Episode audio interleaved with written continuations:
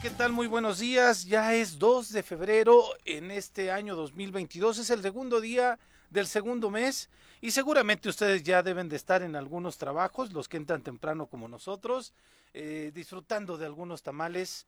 Al menos yo vi la señora que vende tamales en la esquina de Cuauhtémoc y San Juan, en la colonia Chapultepec de Cuernavaca.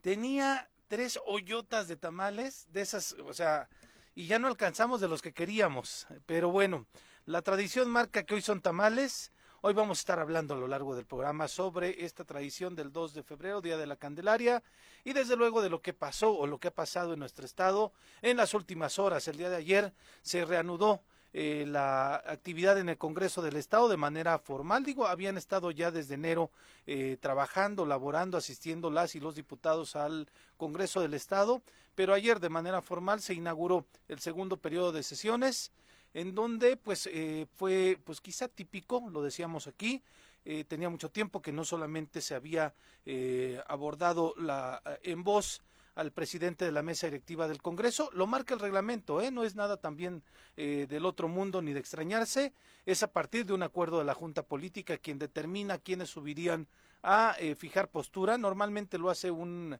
diputado o diputada de cada bancada. El día de ayer determinaron, bueno, antes determinaron que solamente iba a ser la postura del presidente de la mesa directiva. Fue un discurso bastante institucional, fue un discurso de no golpeteo, de llamado al diálogo, fue un discurso en donde también eh, enfatizó el eh, diputado Francisco Sánchez Zavala la necesidad de que exista claramente la separación de poderes y pues bueno en ese en ese marco fue como se dio el, periodo el segundo periodo de sesiones en este segundo periodo ordinario de sesiones en este primer año legislativo. Y hacer notar, el gobernador no estuvo presente, mandó a su representante, el secretario de gobierno, porque el gobernador estuvo en eh, Xochitepec, en el World Trade Center, en una reunión que tuvo la presidenta del IF, la, su, esposa, la señora Natalia Resende, con las titulares y algún titular de eh, los sistemas DIF municipales también, es donde se desarrollaron los trabajos y por ello el gobernador determinó enviar al secretario de gobierno. Pero eh, Viri está llegando justamente en este momento. Este tuvo un pequeño incidente ahí de tránsito, pero afortunadamente ya está aquí con nosotros. Y eh, pues, eh, Viri, ¿cómo estás? ¿Todavía, todavía puedes o todavía no? Sí, ¿Estás corriendo con el bofe de fuera? Ay, no, venía, ¿sabes? Me, o sea, de esas veces que te, buenos días a todos, que te, te agarra, el, eh, me tocó un accidente adelante, no mío, Ay, afortunadamente. sí, sí, sí. Y, ay, el taxista que me tocó de verdad de esas pláticas filosóficas que un abrazo a todos los amigos del volante, de verdad te encuentras cada, cada personaje, pero con reflexiones de vida que dices, órale, ni el psicólogo me ayuda tanto, ¿no? Pero bueno, muchas gracias, muy buenos días, Buenos Carlitos, días, ¿cómo te va? días. También No hemos Pepe. saludado a Carlos. Ah, Vamos ¿yo a qué? saludar quien está con Vamos, nosotros vamos. acompañándonos el día de hoy.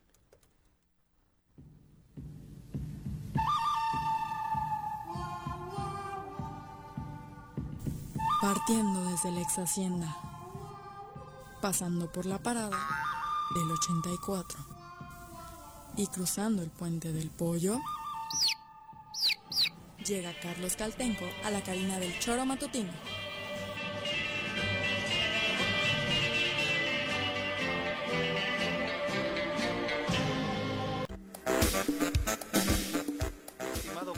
¿Cómo te va, Carlitos? Buenos días, buenos paisano.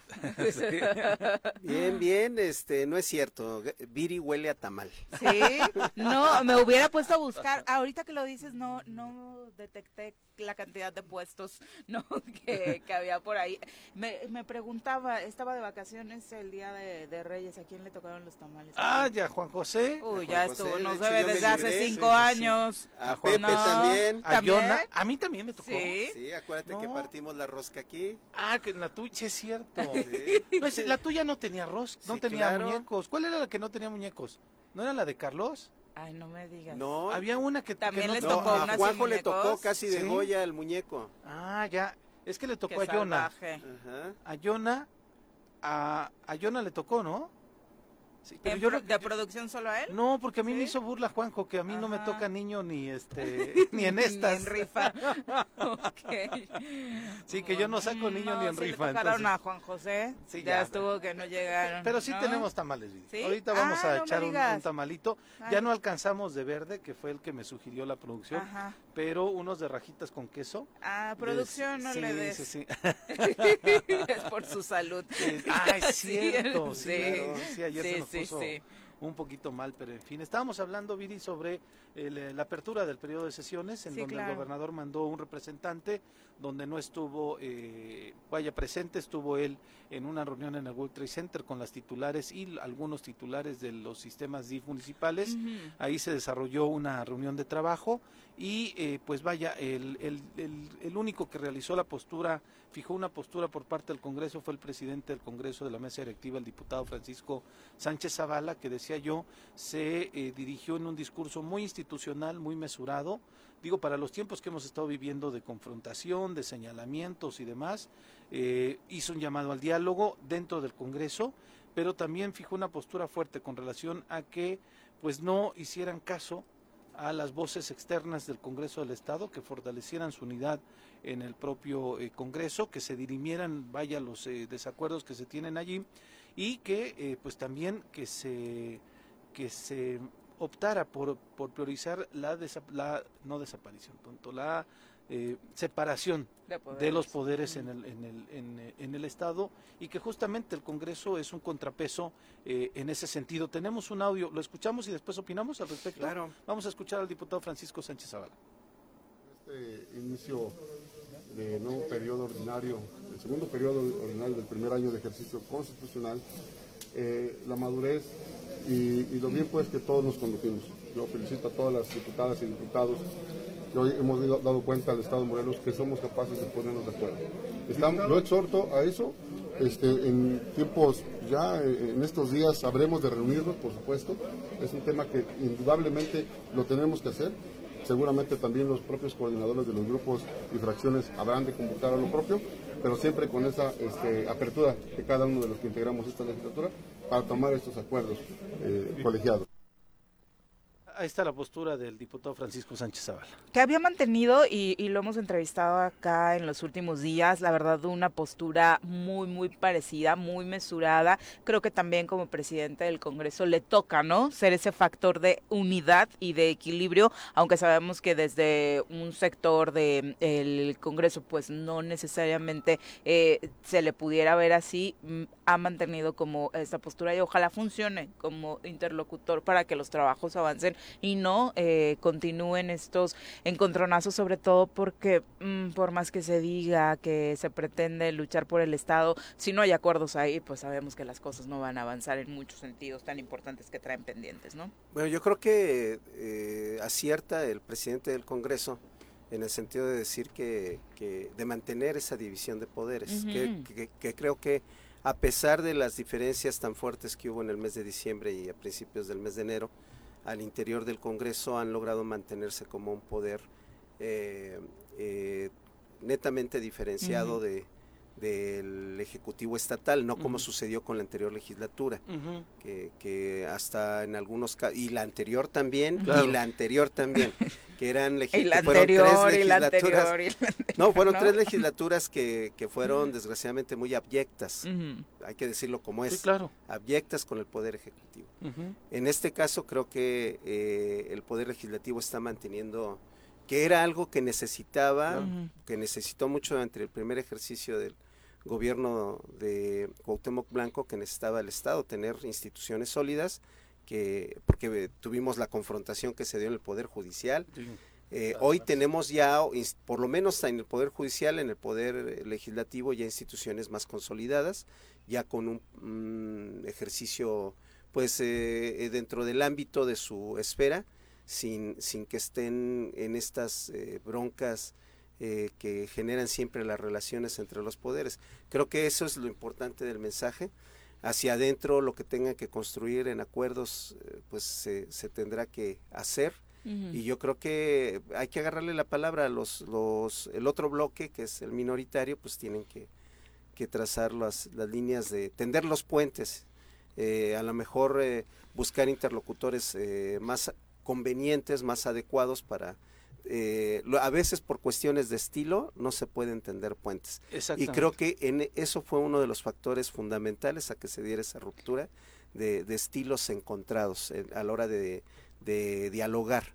A lo mejor si hay cambios en, los interlocutores, puede avanzarse más en el, en el Congreso. Creo que hay diputados en ambos este, bloques que tienen la voluntad y que tienen un perfil adecuado, idóneo para construir diálogo Claro. Y habría que pensar en ellos para puentear y adelante, ¿no? Sin duda, y además, Carlos, o sea, esto que acabas de decir es muy importante. ¿Por qué inició con tan buenas expectativas esta legislatura? Porque, como bien dices, en ambos lados, qué desafortunado que se dividió y que hoy tengamos que hablar de dos grupos, pero hay personas valiosas que pueden sumar y aportar para el beneficio de Morelos y qué lamentable que por egos o porque no me gusta quien viene como interlocutor de enfrente no quiera sentarte a dialogar. Y hablando de la división de poderes, bueno, vámonos a lo básico. Por algo están divididos los poderes, es sano que estén divididos, no deben por qué estar sometidos unos a otros y mucho menos tratar de cumplir caprichos, en, en este caso del Ejecutivo, ¿no? Que es el, el tema de relación más natural que se da. Es la esencia de la República. La división de poderes es la esencia justamente de la República y eso de pronto no lo logramos este, entender. Es un contrapeso hacia, hacia, los, hacia los otros poderes, incluyendo eh, desde luego al Ejecutivo. Es el, no órgano, pero sí es el, la, institución de observancia hacia cómo se conduce los municipios, cómo se conduce el Ejecutivo y cómo se puede redireccionar las políticas públicas desde la constitución de leyes y desde también estas figuras como el SAF para poder ser eh, este, un ente auditable que, que audite perdón este al en el ejercicio de los de los recursos públicos. Yo creo que no tenemos que tener eh, miedo porque pronto dicen se le ha puesto o al menos así de pronto decía, ¿no? Este, se le ponen obstáculos a los gobernadores para que puedan desarrollar su trabajo. Al principio de la legislatura anterior decían, le aprobamos absolutamente todo al gobernador para que no tuviera ningún eh, pretexto para poder dar resultados a Morelos. Desafortunadamente hemos visto que a pesar de ello, los obstáculos han, han este, eh, se los han puesto ellos mismos y eh, pues que desafortunadamente han hecho que el Congreso del Estado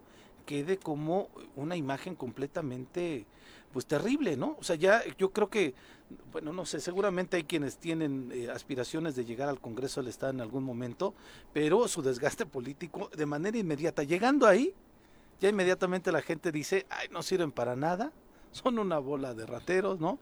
Y entonces se van con eso, a pesar de que haya algunas personas que traten de, de llevar su labor legislativa de una manera óptima, con, cumpliendo con el compromiso social que se, con el cual llegan al Congreso, pero la inercia de esa eh, pues eh, opinión pública en contra del, de la Cámara del Congreso del Estado, perdón, este los lleva a que la gente inmediatamente los califique, los tache de una manera negativa, ¿no? Cuando pues este están justamente para eso, para observar, para estar señalando, para hacer leyes desde luego y poder transitar desde una vía pues no, no, no necesariamente siempre en contra del gobernador, pero sí generando estos contrapesos y dando equilibrio para que desde el Ejecutivo no se trabaje de una manera pues como ellos quieren y a lo que dispongan, ¿no? E impidiendo sobre todo que se generen tiranías, ¿no? O sea, por supuesto, imagínate tener un gobernador o un presidente de la República eh, que a todo sea sí, sí, sí. En algunos casos, para avanzar un proyecto, sin duda alguna es necesario y qué bueno que se tengan proyectos y dialogando se logre abrir paso para el beneficio de los estados o del país. sin embargo, no, no en todos los casos las decisiones son Pero además es un tema de sentido común. Hay una realidad que es de política que se plasma en el Congreso y en su conformación. Claro. la pluralidad. Es, eh, es, este de, estrictos. es que a veces es obviedad, es el menos común. Es, obvio que tienes un Congreso muy plural en donde mayoritariamente predominan fuerzas que están que no son las de tu proyecto y tiene, estás obligado a construir acuerdos para hacer una buena política y una buena gobernanza. Ese es el problema. Creo que ese es el problema de la falta de diálogo entre las dos instituciones. Sí, sí, qué lamentable. Ojalá que en este nuevo eh, año legislativo podamos ver mejores cosas. Y, fíjate que tú justamente decías, Viri, ¿no? Ese tema de que se pueden evitar tiranías y lo decía el secretario, el perdón, el presidente de la mesa directiva en su discurso y en tribuna, ¿no? Eh, separación de poderes evita abusos y tiranía, claro. ¿no? Y entonces mencionaba que pues él pedía que no se permitiera que la intromisión del Ejecutivo, o sea, sí el diálogo, pero no la intromisión per se, porque te lo del ejecutivo y de cualquier otra agenda política ajena a la del legislativo, ¿no? De tolerar esta práctica, la intromisión e invasión de competencias de un poder sobre otro está fuera del marco constitucional e irremediablemente conduce al enfrentamiento, la parálisis y el divisionismo interno. Eso es lo que comentaba también ya en tribuna, ¿no? Porque lo que escuchamos fue un audio después ya en el chacaleo con los compañeros, ¿no? En la prensa, pero en tribuna sí decía eso, ¿no? Tenemos que pues, ser un poder este, legislativo fuerte, unido, para evitar justamente un tema de abusos y tiranías, y como lo puntualizaba también este Viri en este, este diferenciado por supuesto eso eso es importante. Y, eh, sabes que fue el, secretario de gobierno y ahí es donde lo pongo aquí eh, incluso también como eh, parte de las interrogantes. No se sabía pero ayer trascendió que el gobierno del estado interpuso una controversia constitucional para saber cuál de los dos grupos tiene la razón porque recordemos que después de, este, un poco antes de la votación del presupuesto, 11 diputados determinaron quitarle algunas comisiones a algunas diputadas, diputados, y, e incluso la Junta Política y de Gobierno eh, en la en la figura de Paola Cruz, ¿no? Que ha sido de este, las principales quejas, ¿no? De los puntos que los que se promovió un amparo por parte de Paola. Exactamente, ¿no? Que eh, eh, argumentan los diputados que justamente sí tienen la capacidad 11 diputados para poder hacer este tipo de quitar, quitar, pero no poner. Por eso no nombraron titulares, ¿no? Y le dejaron en aquel momento a Morena la posibilidad de que nombrara a alguien más en la Junta de Coordinación Política. Creo que el mensaje era claro, no había manera de dialogar a lo mejor con Paola. Con Paola, ¿no? Morena dice, en nuestra vida interna no se meten, Paola sigue siendo coordinadora, lo cual también me parece Super válido, pues, la postura completamente válida.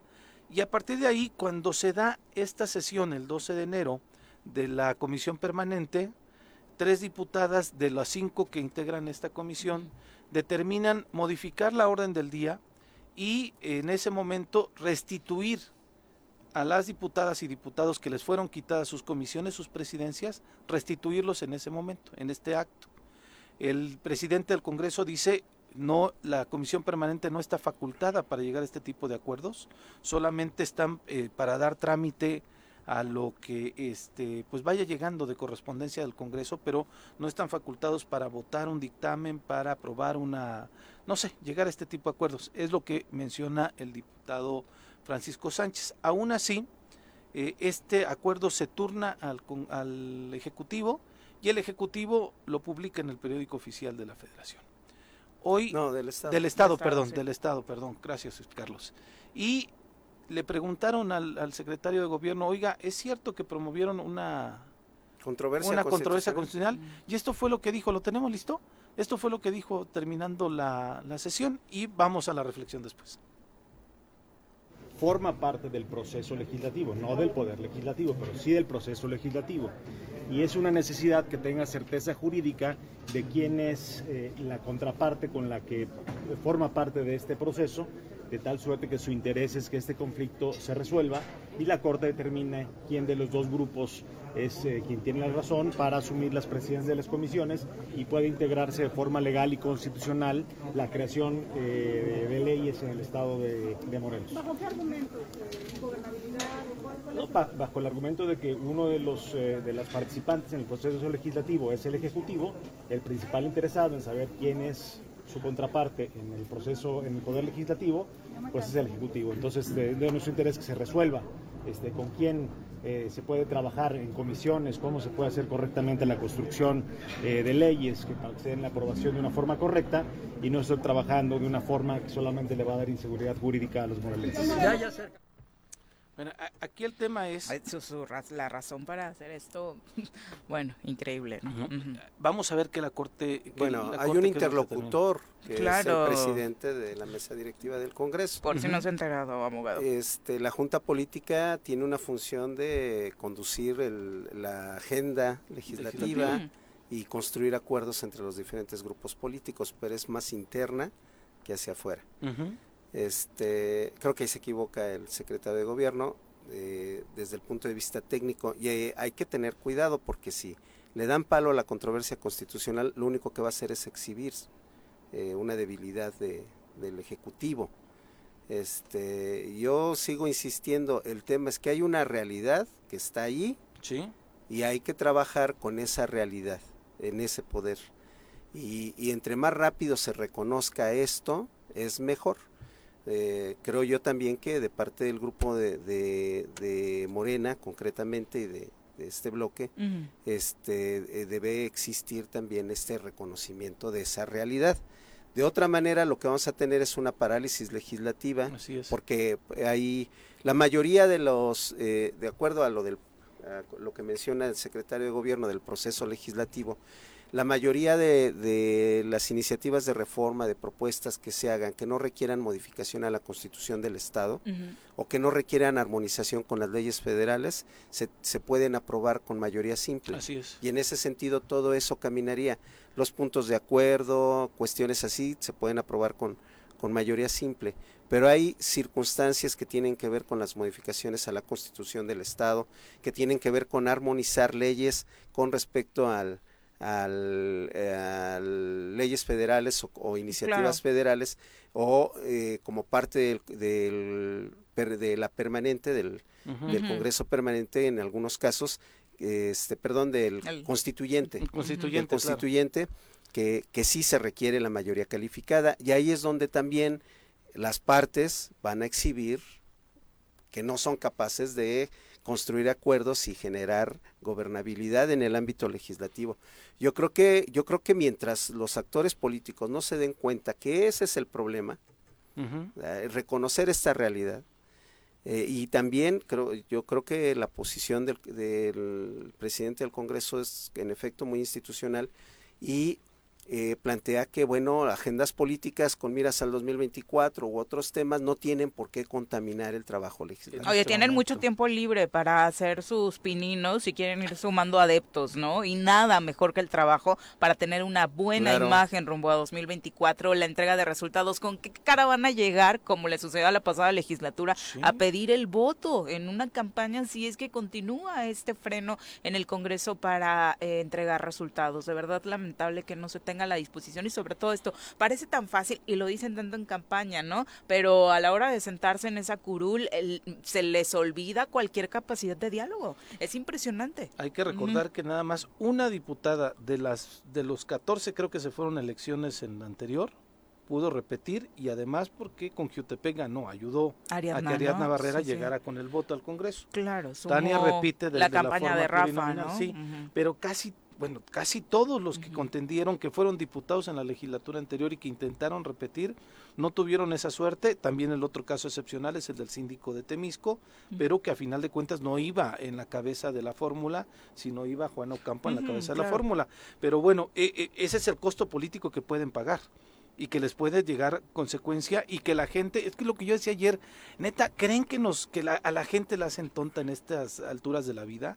A mí me parece que la gente se da perfectamente cuenta en dónde está nada más el discurso y en donde las acciones vienen acompañadas de otras cosas y a partir de ahí la gente se forma un criterio y la gente la cobra, ¿eh? La cobra en las boletas, en las en las urnas cuando tiene oportunidad. Ojalá estuviéramos más pendientes, ¿no? Durante todo el proceso eh, del legislativo y obviamente en todas las decisiones de gobierno y no solamente el día de la elección, creo que también como ciudadanía nos falta esa parte que ahora llaman eh, empoderarse, ¿no? Y estar al pendiente todos los días de sí, exigirle por un lado a la autoridad y por otro lado también de colaborar con ella, ¿no? Sumados en equipo, ciudadanía y gobiernos, por supuesto, podemos sacar esto adelante. Ya son las 7.30 de la mañana, nos vamos a nuestra primera pausa. Recuerde que a través de redes sociales esperamos sus comentarios en Facebook, YouTube. Está abierta la vía de comunicación para que eh, nos mande saluditos, nos cuente eh, de qué van a ser los tamales hoy, si les tocaron, cuáles son sus favoritos, de qué vistió al niño Dios. Ayer en un recorrido en el mercado Adolfo López Mateos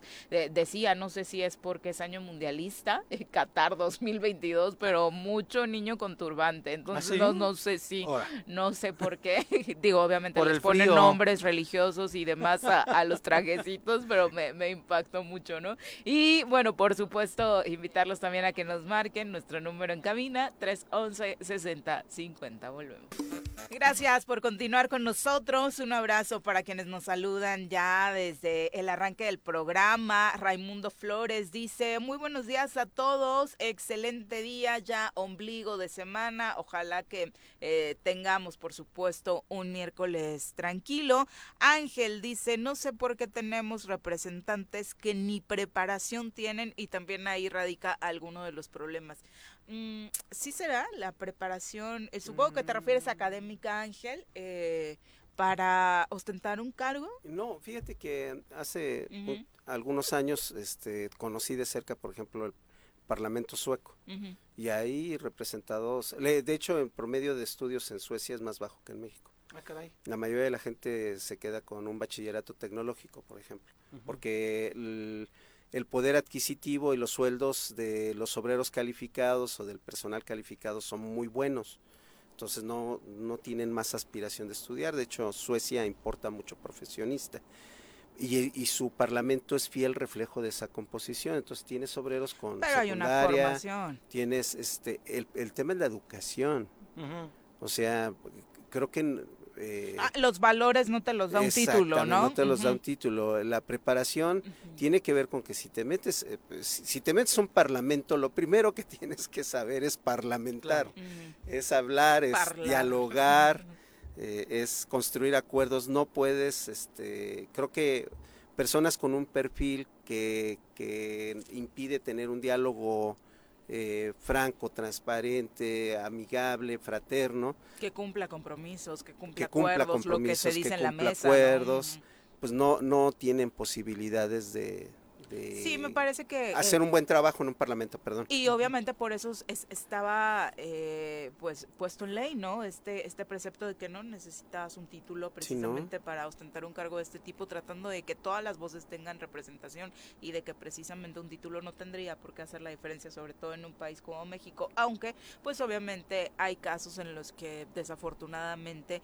pues sí quedan exhibidas varias... Eh, pues carencias, ¿no? Que como ser humano pudieras llegar a, tener más allá que como profesional y creo que en Morelos pues estamos viviendo un caso muy particular, ¿no? Sinceramente creo que de entrada, eh, incluso en esta mesa, eh, hasta defensores de derechos humanos eh, comentaban y criticaban cómo cuando Cuauhtémoc Blanco decía que tenía aspiraciones para ser alcalde de Cuernavaca o después gobernador, uno de los argumentos que más usaban sus detractores era de no terminó ni la primera no sabe leer, sus faltas ortográficas, no tiene estudios, solo sabe, sabe pegarle un balón. Y obviamente creo que la crítica central no tendría que ser a una persona así, porque además en un país como México, decirle eso a una persona, decirle eso a Gautemoc Blanco, es decírsela desafortunadamente por las condiciones que tenemos a muchos mexicanos, ¿no? Y obviamente creo que en lugar de favorecerle a la oposición terminaba eh, por afectarle, porque obviamente era una carga que se compraban muchos eh, morelenses en este caso caso.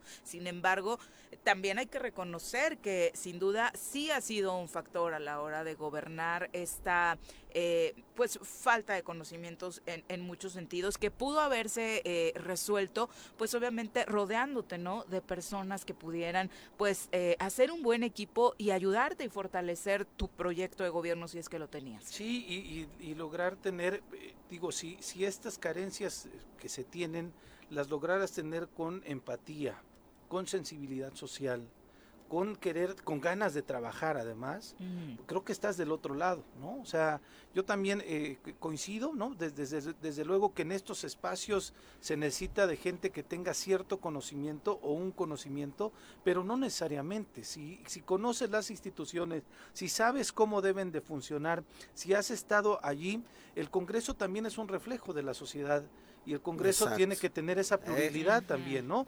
Por ello la insistencia de que haya eh, representación indígena, por eso la insistencia de que haya representación de mujeres, por eso la insistencia de que haya una agenda también con la comunidad LGTB eh, y más, ¿no? Este, por eso la insistencia de que vaya, se vayan incorporando algunos sectores que normalmente estaban invisibilizados en, en, estos congresos, en estos espacios de decisión, para que seamos justamente un reflejo de la sociedad. Eso es lo que son las instituciones y de pronto sí, evidentemente, en algunos espacios donde se necesita un especialista del tema, medicina, biólogos, ¿no? etcétera. Ahí sí poner una persona completamente especialista, pero me parece que en nuestro país está también lleno de bastantes líderes sociales que algunos han eh, podido ejercer un cargo público y lo han hecho bien a pesar de no tener una eh, academia completa, ¿no? Terminada hasta una licenciatura, doctorado y demás. Este, y hay otros que las tienen y ah, válgame. Ah, sí, también hay uno, es que ahora, con todo respeto, o sea, ya todo el mundo se pone dos maestrías, dos doctorados, y tampoco es que se les note mucho la diferencia a algunos, ¿no? Hemos tenido gobernantes con maestrías, doctorados en Harvard, sí, que como gobernantes han sido pésimos, ¿no? mucho que desear, Digo, en la etapa neoliberal, este, un ejemplo de alguien gris para el diálogo, por ejemplo, era Ernesto Cedillo, sí, claro. con doctorado en Yale, si mal no recuerdo, y, el doctorado. La, es que mucha gente confunde la preparación para la vida con la preparación académica. Y hay gente muy preparada para la vida que pueden hacer un excelente trabajo como, como gobernantes incluso, que no necesariamente tienen una preparación académica adecuada. Para algunas cosas sí se requiere, no me imagino un secretario de salud que, es, que no sea médico, o, no me o trabajador de la salud, ¿no? enfermero o enfermera este, no me imagino alguien en cultura dirigiendo cultura que no sea un artista. Eh, creo que creo que hay cosas de mucho sentido común. Un ingeniero en comunicaciones y transportes, en obras públicas, en obras públicas, pero y hay incluso en las leyes prevén que algunos perfiles tienen que ah, ser eh, algunos puestos tienen que tener perfil sí, así es. pero en el caso comprobado no una preparación comprobada en estos temas en el caso del legislativo pues la primera condición y también ahí es un tema de los legisladores no si se postulan para ir al parlamento es porque tienen capacidad para construir acuerdos sin duda, y ojalá así sea, sobre todo preparación en ese sentido. Son las 7 con 42 de la mañana, vámonos a entrevista. Ya nos acompaña a través de la línea telefónica el presidente municipal de Jojutla, Juan Ángel Flores Bustamante, a quien recibimos con muchísimo gusto esta mañana. Alcalde, ¿cómo te va? Buenos días. ¿Qué tal, amiga? Buenos días a ti a toda la gente que nos escucha. Gusto saludarlos, Pepe, eh, Carlos. Un. Gracias, Juan. Oye, eh, alcalde, cuéntanos este arranque de 2022 que ha traído para Jojutla, eh, qué desglose haces de este primer mes que sirve para poner muchas de las bases para el trienio. Pues fíjate que ha sido honestamente un poco complicado, amiga, ¿no? no, no ha sido nada fácil, porque pues evidentemente, aunque ya tenemos los tres años anteriores, pues al final los problemas pues no dejan de surgir la falta de recursos, el tema de la pandemia, pues nos sigue pegando, ¿no? Los planes que se tienen, pues se cancelan, ¿no? Por ese tema del, semáforo. Eso, pues bueno, sigue parando la economía y por lo tanto, pues bueno, genera situaciones, pues complicadas, ¿no? Sin embargo, pues estamos optimistas en el sentido de, de poder realmente seguir generando y que con la experiencia que tenemos y pues con el nuevo ayuntamiento, pues seguir prestando los servicios que la gente requiere, ¿no? Temas que a lo mejor parecen eh, sencillos de decir, ah, es que la basura, ¿no? Sí, pero pues como tenemos nuestros camiones que ya son muy viejos, ¿no? De repente se nos descomponen tres al mismo tiempo y ¿qué haces, no? O sea, entonces son situaciones que tenemos que ir superando, ¿no? Que a lo mejor pueden eh, parecer muy pequeños, pero que bueno que es parte de los servicios que presta el ayuntamiento, como es precisamente la recolección de basura, el tema del agua, ¿no? Que de repente se nos tronó una bomba y, no había quien reparara y, después se reparó y no, no sirvió y bueno, hay que comprar otra nueva y, sin recursos. Son problemas que, híjole, que tenemos que resolver a como sea lugar pero que al final a veces pues nos ponen un poquito mal, ¿no? Eh, pero pero que sabe la gente que que no es por una cuestión de omisión o de o de como yo lo decía, pues estuvimos cuatro días sin agua en el centro de la ciudad, eh, en unas en algunas colonias. Entonces eh, la gente, oye, ¿qué está pasando? No, o sea, digo, bueno, desgraciadamente es un problema técnico, a diferencia de Cuernavaca, por ejemplo, ¿no? que, tenía un problema donde tiene una deuda de 260 millones de pesos, aquí no tenemos deuda, estamos en números negros, tampoco hay ganancia, pero tampoco hay pérdida, pero bueno, es un problema técnico que se va a arreglar. Pero a veces pues la gente no, no lo entiende así, ¿no? Y, y, y, como estamos acostumbrados a, a, a, que se den las cosas y sobre todo que en esos tres años pues las fallas han sido las menos, pues evidentemente pues se pone así como que de puntitas, ¿no? Pero bueno, estamos dándole. ¿Y ese problema, por ejemplo, del agua, eh, ya se resolvió este tema técnico o también es uno de los que eh, tendrá que resolverse a mediano plazo? Eh? No, ya se resolvió, ya se resolvió, y ahorita ya ahí este, tenemos que, generar, ahorita lo que estamos haciendo son nuevos, dando una visión de nuevos pozos en, punta, en tema, en algunos espacios en donde queremos generar eh, todo lo que va a ser el desarrollo del municipio para, para un futuro cercano. Y digo cercano porque estamos mandando, eh, actualizando nuestra carpeta de inversión precisamente con la finalidad de poder generar mayores negocios y que permita esto, pues atraer la posibilidad de empresas a nuestro municipio, ¿no? Y que estas pues puedan generar trabajo y a la vez, pues bueno, ir erradicando los problemas de inseguridad que, que tanto nos han aquejado en la zona. ¿Y el de la basura, eh, cómo va? El de la basura, mira, ya se echó a andar un nuevo camión, ¿no? Bueno, no es nuevo, pero es semi-nuevo, pero bueno, finalmente sirve. Funcional. Ya, ya, lo, ya lo echamos a andar. Estamos ahorita, pues, eh, en la próxima semana estará llegando otro, y de los que se descompusieron, y en el transcurso de la tercera semana se supone que ya estarán los tres, ¿no? Ya listos para poder este, generar que ya no haya eh, pues ese ese problema, ¿no? Digo, ahorita con las los nuevos regidores, pues también están en fría con sus comisiones, trabajando, echándole ganas, entonces es cosa importante porque ahorita, pues bueno, estamos hablando de, de un equipo o de, o de trabajar eh, de manera eh, coordinada y unida, ¿no? La, gran mayoría con ellos y pues realmente empezar a generar acciones que pues permitan, ¿no? Que tengamos un crecimiento y un desarrollo en la región bastante importante obviamente eh, durante prácticamente toda tu administración, alcalde, eh, hemos hablado afortunadamente muy poco de cuestiones de inseguridad en Cojutla. Se han logrado disminuir los índices de violencia que, que se tenían en ese municipio. Y, pero desafortunadamente esto que ocurrió con, con los policías y lo que llamaron un secuestro eh, vino un poco a poner los ojos sobre incluso municipios que tienen estadísticas muy positivas como el tuyo sobre eh, la posibilidad de mejorar y la pregunta sería cómo evitar que incluso donde las cosas andan eh, pues bien eh, no suceda esto. Pues mira, la verdad es que es una situación en la cual pues obviamente todos estamos expuestos, ¿no? alcaldes, autoridades, policías, personas, ciudadanos, ¿no? sabemos que es un problema que, que está a nivel nacional que no es de esta administración, ni municipal, ni estatal, ni nacional, que desgraciadamente pues hay una, una guerra desatada desde que estaba Felipe Calderón como presidente de la República y que bueno, esto ha traído consecuencias muy fuertes, no tan solo en Morelos, sino en todo el país, ¿no? Entonces, digo, de repente vemos escenas como las que se están viviendo en los paraísos eh, caribeños, ¿no? Como en, en un propio espacio privado, ¿no? Como como ese Escaret, ¿no? En donde vimos escenas tan lamentables que dices, bueno, ¿en dónde estamos? ¿Y, qué fue lo que sucedió? Eh, eh, en primer lugar, eh, amiga, creo que nunca se ha valorado el hecho, y creo, que Carlos Caltengo, que es, un especialista precisamente en esa parte, digamos, de la del análisis, nunca se ha, valorado, o sea, qué es la consecuencia o quién generó la consecuencia de lo que hoy estamos viviendo.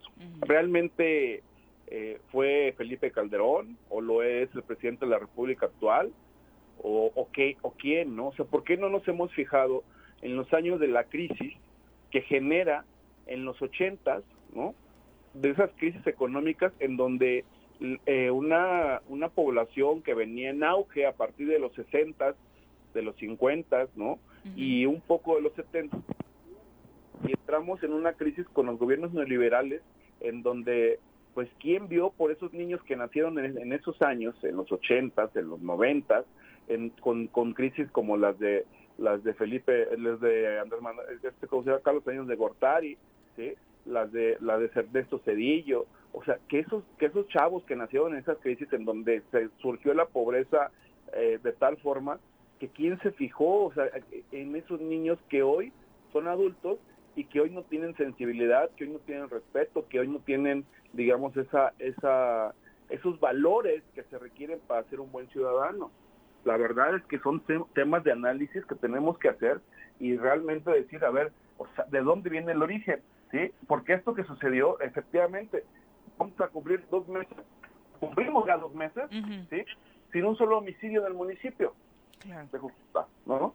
Y la percepción, pues, es negativa. ¿Y por qué es negativa? Pues por hechos como este. Por, por un evento que trascendió a nivel nacional. Un evento que trascendió a nivel nacional ¿no? En donde gracias a Dios se pudo se pudo rescatar a, estos policías y que bueno que finalmente la vida de ellos está por encima de cualquier situación que, que pudiera generar y que pudiera afectar eh, pues eh, más allá el, tema no tan lamentable que vivimos en esa ocasión. Entonces eh, creo que hay, hay, hechos que, la gente no sabe no digo hemos hemos este vivido momentos muy difíciles en, diferentes momentos y que no tienen conocimiento de lo que hemos tenido que hacer precisamente con la finalidad de brindar seguridad a nuestro pueblo, que es nuestra obligación, que realmente es, es lo que tenemos que hacer para poder generar pues eh, mayores, eh, una, una seguridad que la gente necesita y que por supuesto que es mi deseo como alcalde poderla concretar, pues para que realmente podamos vivir en paz y de esta forma atraer inversión y desarrollo a nuestro municipio. Y también seguramente afecta este desequilibrio que existe y, obviamente son eh, tus eh, compañeros alcaldes y demás, pero eh, hay un desequilibrio en la inversión o en las ganas que le echan los alcaldes también para mejorar en materia de seguridad. Obviamente hablamos positivo de Jojutla porque, bueno, a veces ni te acuerdas que está en el mando coordinado, ¿no? Pero sí se nota que los buenos resultados vienen del empuje que le ha dado el propio gobernante, en tu caso el cabildo y demás. Desafortunadamente, pues hay otros que dicen estoy en mando coordinado y le dejo la bolita a, a quienes de hecho pues no están entregando tan buenos resultados, ¿no? Que, que, por ejemplo, perdón que, sí, sí, sí. que meta la cuchara. Eh, buenos días, amigo. Eh, eh, creo que creo que el tema es eh, de, en este incluso en este mismo esquema el municipio tiene muchas cosas importantes que aportar. La infraestructura adecuada que tú has tenido un gran acierto en el tema de la vigilancia con lo de los drones, que ha sido un, un tema que te vamos a, que otros municipios que, que, te lo vamos a copiar en Temisco porque sí es importante para el tema de inteligencia. Ah, desafortunadamente se, cortó. Pero continúa, ah, Carlos, sí. o sea, es un ejemplo que Cuernavaca dijo que sí, está juntando sus drones eh, Uriostegui, en, tu, Temisco también le ha dicho que le va a entrar, ¿no? A entrarle con, estamos todavía valorando si va a ser con cámaras o con drones, pero sí se, se va a construir una infraestructura de monitoreo y de inteligencia. Este, eh, también tiene que ver con la actitud, por ejemplo, vimos mucho tiempo en, en Temisco, eh, eh, situaciones en donde la policía llegaba una hora tarde, dos horas tarde a los eventos. Hoy hay enfrentamiento con la sí, policía. Claro. y eso es una diferencia que, que, que te dice claramente que los elementos no son malos, los elementos más bien estaban mal conducidos. Pero en el caso de Temisco, por ejemplo, ahora que hablas de esto, el cambio ha sido porque ustedes sí han tenido un acercamiento directo, Carlos, como administración. Sí, bueno, para empezar, quien, quien es el secretario ejecutivo es un ex militar, es una persona que además ya también ha sido secretario eh, de, seguridad pública en municipios del norte del país. Entonces es una, una persona que tiene experiencia, que, que tiene una visión desde, una perspectiva operativa. Y el error que cometen muchos este, municipios es que ponen, como ya es un, una posición administrativa, entonces ponen un administrador en lugar de un, operativo. Eh, Juan Ángel, eh, retomamos la conversación. Carlos hablaba Juan Ángel sobre la situación de, que de que la, la, esta política que iniciaste de, de, los drones posiblemente la adopta Temisco y que pues Cuernavaca incluso hoy Cuernavaca presenta su plan de seguridad a las 12 del día en donde van a presentar este ha recibido donaciones drones. ¿no? ya en, en algunos casos. Juan Ángel. sí sí. Sí, sí este pues sí quiero decirte que efectivamente nos ha funcionado que hemos realmente trabajado este, con, con esta tecnología, ¿no? Con, con todo lo que lo que se requiere pues para poder eh, ir parando perdón es que como ya se me hizo tarde. No te preocupes la casa, este, ir, ir, ir parando pues toda esta situación tan tan lamentable no ahorita pues cuando llegamos a Jujuta pues no había nada no teníamos cinco patrullas viejas literal. Este, teníamos eh, 35 policías por turno, ¿no? Y para de contar. Ahorita pues ya tenemos 45 por turno, ¿no? Ya tenemos 8, 9, 8 patrullas, ¿no? ya, ya más actualizadas. Este, eh, tenemos ya eh, pues los 6 drones que están eh, volando. No teníamos ningún C2, hoy tenemos dos, ¿sí? Y con esos dos C2, pues tenemos 84 cámaras funcionando la idea es que este año podamos meter por lo menos otras 80, esos, esos tres años. Eh, tenemos ahí una propuesta que también está muy interesante, eh, donde estamos viendo esa posibilidad de convenio, ¿no? Con, a través de tecnología también que eh, puede ser muy benéfica, de torres inteligentes, en donde estas antenas, pues bueno, puedan generar seguridad para la gente, Sí, sí, sí, y que obviamente decías y, compartíamos, por supuesto, que las estadísticas han sido positivas, sin embargo, pues este tema, y, qué bueno que se le ponga atención y que se haga desde todos los niveles todo el esfuerzo para tratar de evitar que se repita, porque por supuesto los elementos policíacos tienen que retomar también ese esa percepción de valor para el ciudadano, ¿no? Y, como decías, Carlos, hace rato, no por supuesto todos están metidos en, temas de, corrupción, ¿no? Hay muy buenos elementos yo creo que eh, el tema tiene que ver con quién los conduce y quién los, quién los orienta y, y en ese sentido este, el municipio tiene mucho que hacer, incluso en el esquema de mando coordinado. Y con respecto al otro tema que planteabas, Juan Ángel, creo que también eh, la, la, clase política tenemos algo que ver.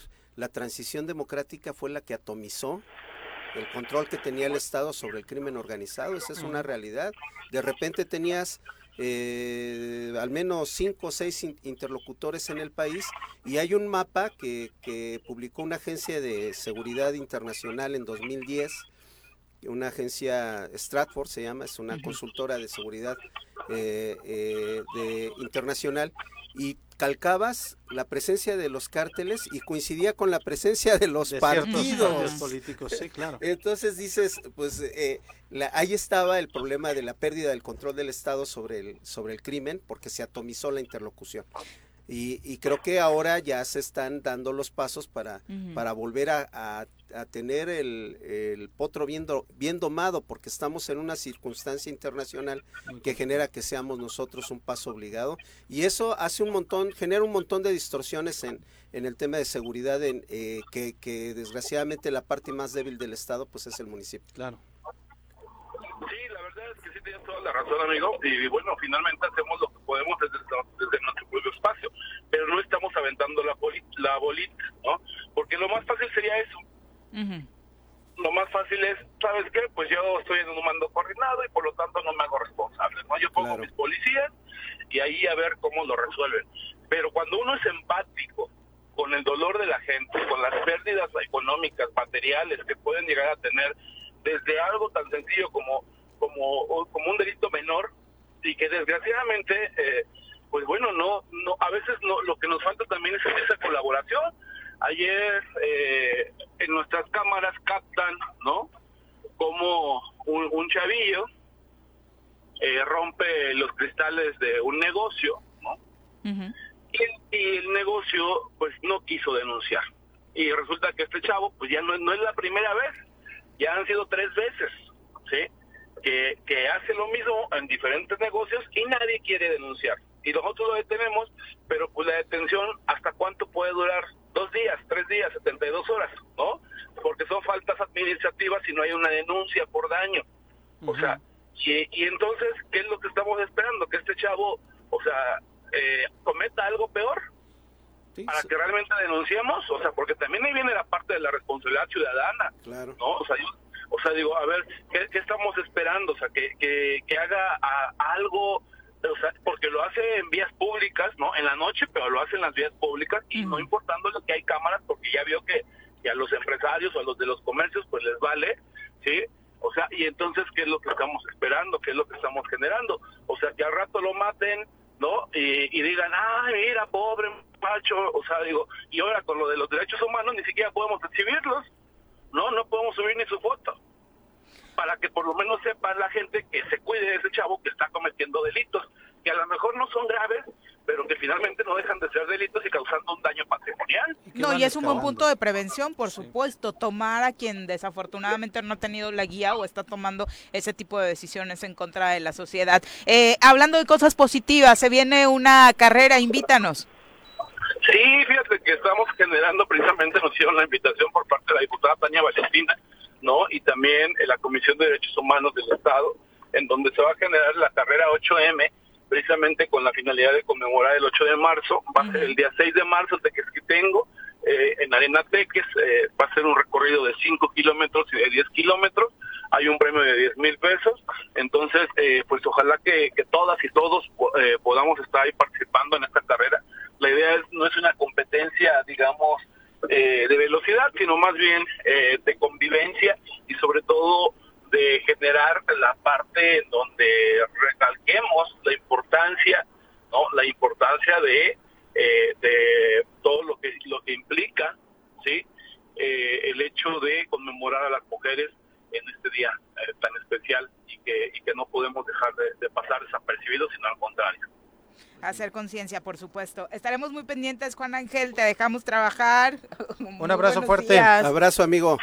Gracias, buen día, hasta luego. Buenos días. Bueno, ahí está este este tema de Cojutla que eh, decíamos, a veces incluso rebasa, ¿no? A la autoridad con muchas más allá de sus buenas intenciones cuando eh, se recibe o se tiene una, situación tan complicada en materia de seguridad y, y a veces creo que en el caso de Cojutla sí lo que hace el mando coordinado termina por afectarnos más que favorecer. Pero tiene mucha razón Juan Ángel. Eh, un ejemplo, este, en Temisco el, las, el primer mes sacamos este, del parque vehicular eh, cinco unidades que estaban ahí paradas, que no tenían fallas mayores. Mm.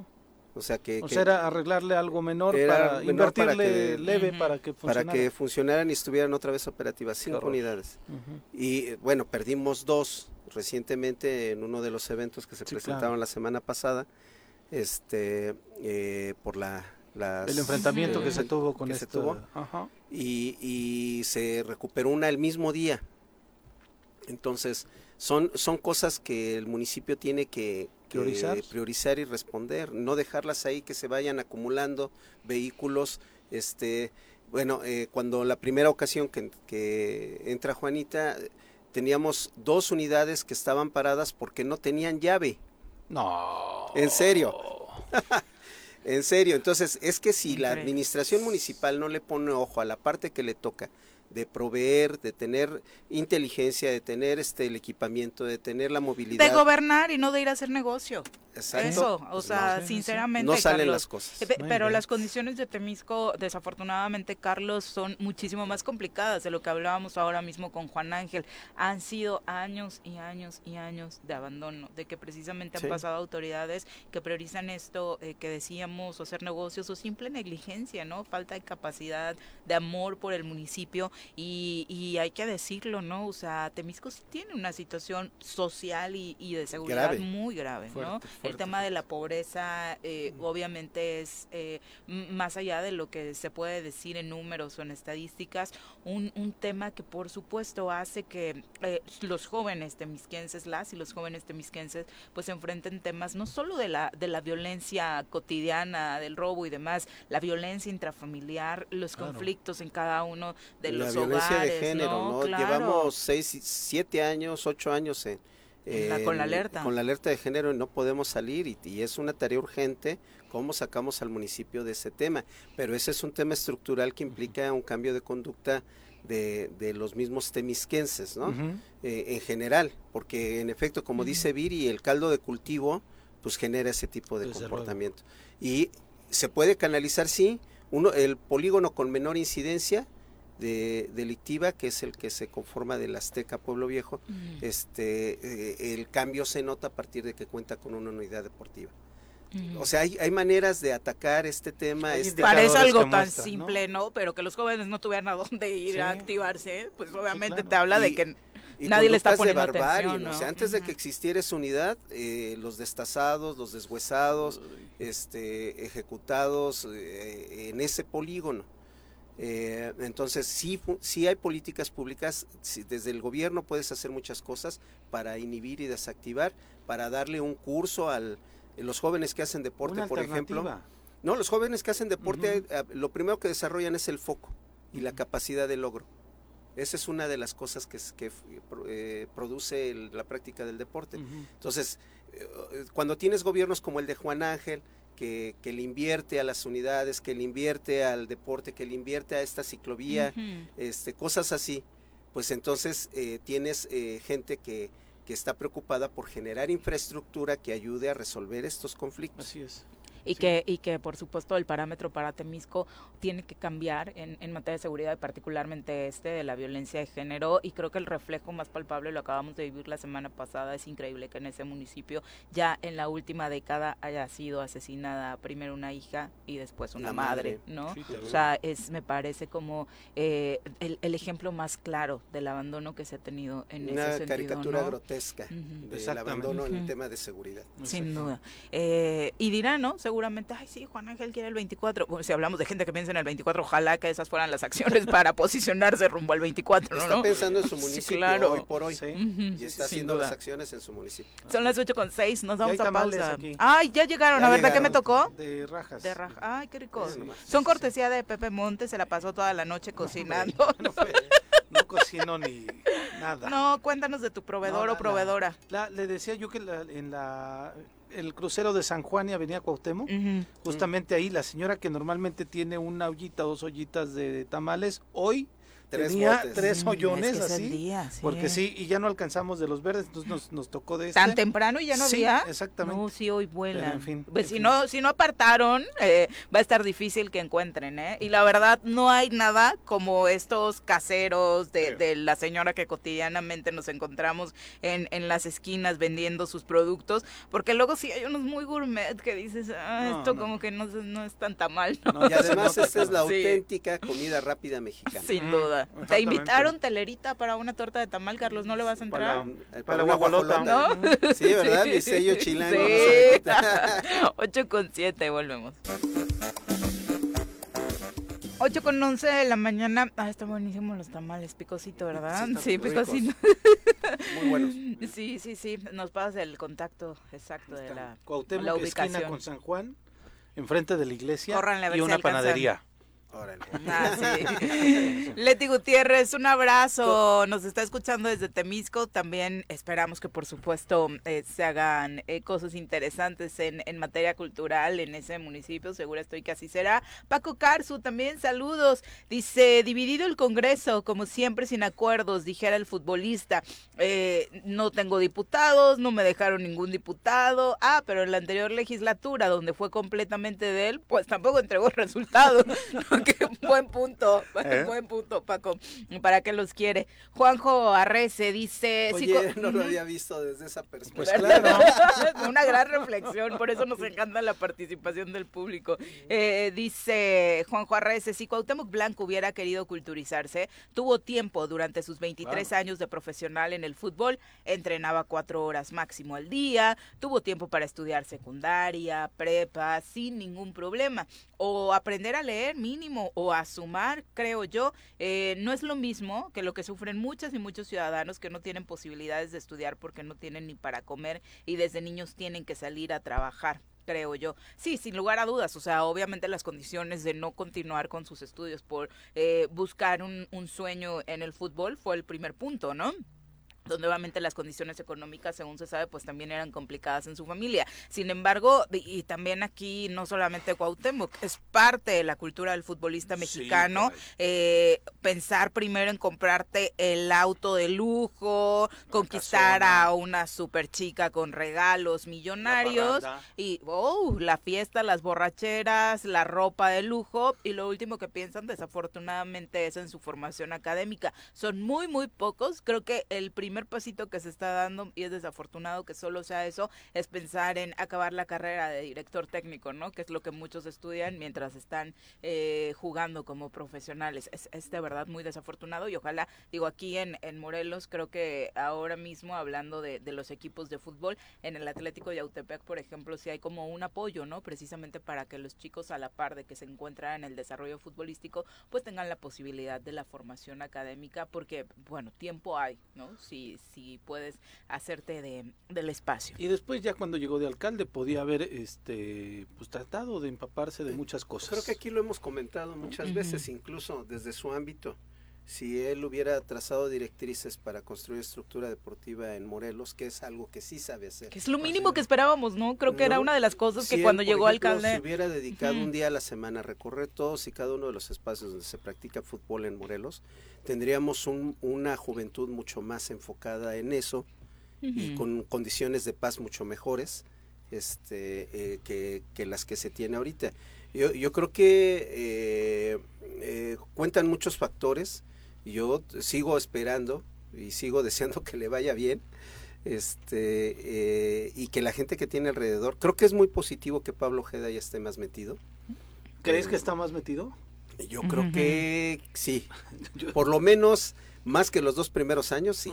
A ver qué tal. Eh, la controversia constitucional sí es suya, ¿no? Es muy fan, o sea, desde que lo conoció, el primer trabajo que hizo con Cuau fue una controversia constitucional, sigue por ese camino. Mm, Pero fíjate, a ver qué tal le resulta. en esa reflexión que haces, Carlos, ayer estaba viendo que el Instituto del Deporte de Morelos celebraba con bombo y platillo una reunión ayer Entregar con todos los no que se reunieron con todos los titulares de las direcciones municipales del deporte y ponían por primera vez en la historia de Morelos maestros tienen tres años ¿por qué celebran algo que tenían que haber hecho desde hace tres años? la agenda de Germán Villa y Terrazas es muy se les ocurrió después de tienen muchos partidos de leyendas del América, entonces eso les quita un poco de tiempo. Eh, son las 8 con 15. Vamos a, bueno, ahora eh, Miri Lira también eh, un abrazo para ti y nada más para finalizar con este tema de la formación académica. Dice, está comprobado que una licenciatura, maestría o doctorado no te hace un buen gobernante o legislador, ni mucho menos buena persona. Muchos políticos carecen de probidad y se refleja en su actuar.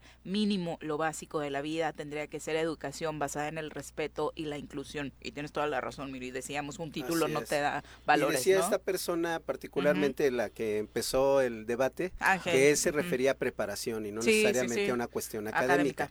No hay que son las eh, exacto, son las 8 con 16, vamos a entrevista, ya nos acompaña en cabina eh, Jorge Salgado Ruiz, quien es encargado de la delegación de Infonavit en el estado de Morelos, a quien recibimos de nueva cuenta con mucho gusto en este espacio. Pongan mucha atención. Sabemos que eh, siempre que compartimos con eh, el Infonavit hay muchos interesados precisamente porque eh, hay muchas dudas siempre respecto a créditos, opciones de vivienda y demás. Así que Jorge, bienvenido. Muy buenos días. Muy buenos días, muchísimas gracias por invitarme y tenerme aquí en el estudio. No, al contrario, estamos arrancando 2022 y nos gustaría tener un poquito el parámetro bajo el cual trabajará Infonavit en este año. Bueno, este año se viene ahora sí este, muchísimos cambios y producto de la reforma este, a la ley del Infonavit, que fue este, finales de 2019, todo, digo, 2020. 21, este, pues fue de trabajo. Fue de, trabajo, porque digo, es la reforma de la ley, pero hay que reformar toda la normativa institucional, diseñar productos, todo. Ahora, este, pues se vienen todos estos frutos, ¿no? Que empieza con marzo, este, es muy esperado la compra, este, créditos para terreno. Okay. Créditos para terreno en mayo, que es con el 50 este, aniversario del instituto, ya viene toda la ventanilla única de reconversión, que quiere decir todos los, este, ya hubo el programa de responsabilidad compartida, pero ahora para los créditos más afectados, ahora es para todos los créditos que están en de salarios mínimos, los puedan pasar a pesos. Okay. Y aplicando las reglas este, que tenemos para los créditos que se, que se están empezando a dar desde el 20 de mayo del año pasado, que son este, las tasas diferenciadas, que, este, que van desde el 1.95 y toda la normativa actual de estos créditos se van a poder pasar de los de salarios mínimos a los de pesos. ¿Cómo es eso? ¿Cómo los pasas de salarios mínimos a pesos? Eh, bueno, tratando de hacerlo muy coloquial. Muy coloquial. se, se, analiza, van a tener varias opciones, no solo una, dentro de las cuales hasta hay algunos que incluye disminución este, de parte de la deuda, este que, que de, de, esa que se disparó, este, entonces se va a reducir un poco, este, y decir, bueno, tienes tanto, este, ahorita en vez de salarios mínimos, se hace un cálculo y dices, bueno, tu crédito ya quedan tanto, pero ya en pesos, y ya no sé, este, ya no año con año este, cambia, sino va a quedar estacionado en eso. De manera fija. De manera fija y tus mensualidades van a quedar fijas ya por el resto de la vida del crédito que quede. Ok. ya, no vas a Más allá del movimiento en, los ajustes al salario mínimo. ya no, vas a tener. Digo, obviamente no va a ser obligatoria. ¿Por qué? Porque hay quien le queda ya a lo mejor por, la, por las reglas de este, que se tenían anteriormente. Que le convenga más. Ajá, que, eran, bueno, 30 años, a lo mejor ya le queda un año y ya este... Ah, claro. Ya va a terminar, así, bueno, de los 360 pagos, a lo mejor ya nada más le quedan este 5 o 6, este, y ya los va a hacer, bueno, pues para esas personas que no, no reconvierten, ¿no? Ya lo liquidas y, ya quedó, ¿no? Pero para todas las demás que, que, que, que, sí les este, convenga, pero van a tener la opción los 3.7 millones de créditos que están a nivel nacional para esto. Y lo importante también, este, se vienen también reestructuras, este, refinanciamientos, este, ¿qué quiere decir? Este, esos vienen para el segundo semestre, pero ¿qué quiere decir? Que a lo mejor llevas pagando tu crédito cierto tiempo, ya este, pagaste algo, eh, no quieres vender tu casa, te gusta, eh, y quieres, pero tus condiciones de tu familia después de varios años cambiaron, puedes refinanciar para construir en tu misma casa, la puedes ampliar, ¿no? Entonces, este, pues son, son cosas pues, bastante padres porque no tienes que decir, híjole, la voy a tener que vender, ¿qué voy a hacer? Este, cosas más complejas, no, no, Se va a enojar el tóxico, ¿no? Ah, sí, no, no, a lo mejor es que en serio a lo mejor te gusta mucho. Este, sí, claro, bueno, hay gente que tiene todos sus recuerdos ahí demás y es una apropiación sentimental incluso, ¿no? Y, también con este mercado inmobiliario que tenemos que a lo que sube mucho, que a lo mejor dices, bueno, me va a costar trabajo venderla y ahorita están bastante caras, vas a decir, no, esto es nada más un cuarto más, hago mi refinanciamiento y construyo lo que me lo que necesito. y te ahorras mil Si tienes un hijo más, pues haces un Exactamente, es un poco de vivienda progresiva y autoconstrucción y autoproducción. Este Control de natalidad, quédense con las habitaciones que tiene el Infonavit, por favor. Bueno, a lo mejor para una remodeladita le cabe así. Dices, para dar las clases ahora en home office. Exactamente, o que dices, oye, le voy a meter una mejor cocina, este, voy a remodelar los baños, también No, solo es ampliar, también se puede este, remodelar. ¿Cómo le va a entrar Infonavit eh, en este nuevo esquema a, lo, a como nació? Yo me acuerdo mucho que cuando era niño mi sueño era vivir en una casa de Infonavit porque me gustaba su arquitectura, eran de ladrillo rojo. Y eran multifamiliares, eran edificios. Como la de Topanzolco, ¿no? Esa fue de, las de las últimas. Ah, sí. Esa con esa. Que se hicieron así, sí, porque, bueno, nació como un. Digo, obviamente es una, una, victoria del, del, trabajador poder tener acceso a una vivienda digna. Al principio se hacían casas, eso es algo que también tiene, que se confunde mucho, que de repente dicen, no, es que las casas del Infonavit, no, hace 30 años que ya no hace casas. ¿Por qué? Porque es muy difícil llevar todo, llevar la parte hipotecaria, llevar la parte de construcción. Mejor este, que se construyan casas, los desarrolladores construyan, ojo, también la vivienda existente es súper digna, hay mucha posibilidad, está muy bien ubicada y el Infonavit es una hipotecaria social. Se encarga de darle crédito al trabajador para que éste pueda tener una vivienda este, adecuada y una vivienda digna. Claro, y, es, y con esta posibilidad de mejorar. Que juntó su Infonavit con el de su pareja. Y se compraron una casa muy bonita en su vida a Chalma. Seguramente, que esa, es una gran Qué bueno que lo dijiste porque de, las últimas reformas. Ya ¿no? solo hay el conyugal, ya hay corresidencial, entonces ya lo puedes juntar, este, ya puede ser tu pareja. Ah, bueno. O sea, sí puede ser tu pareja que no estés casado, que ya no te interese el papelito.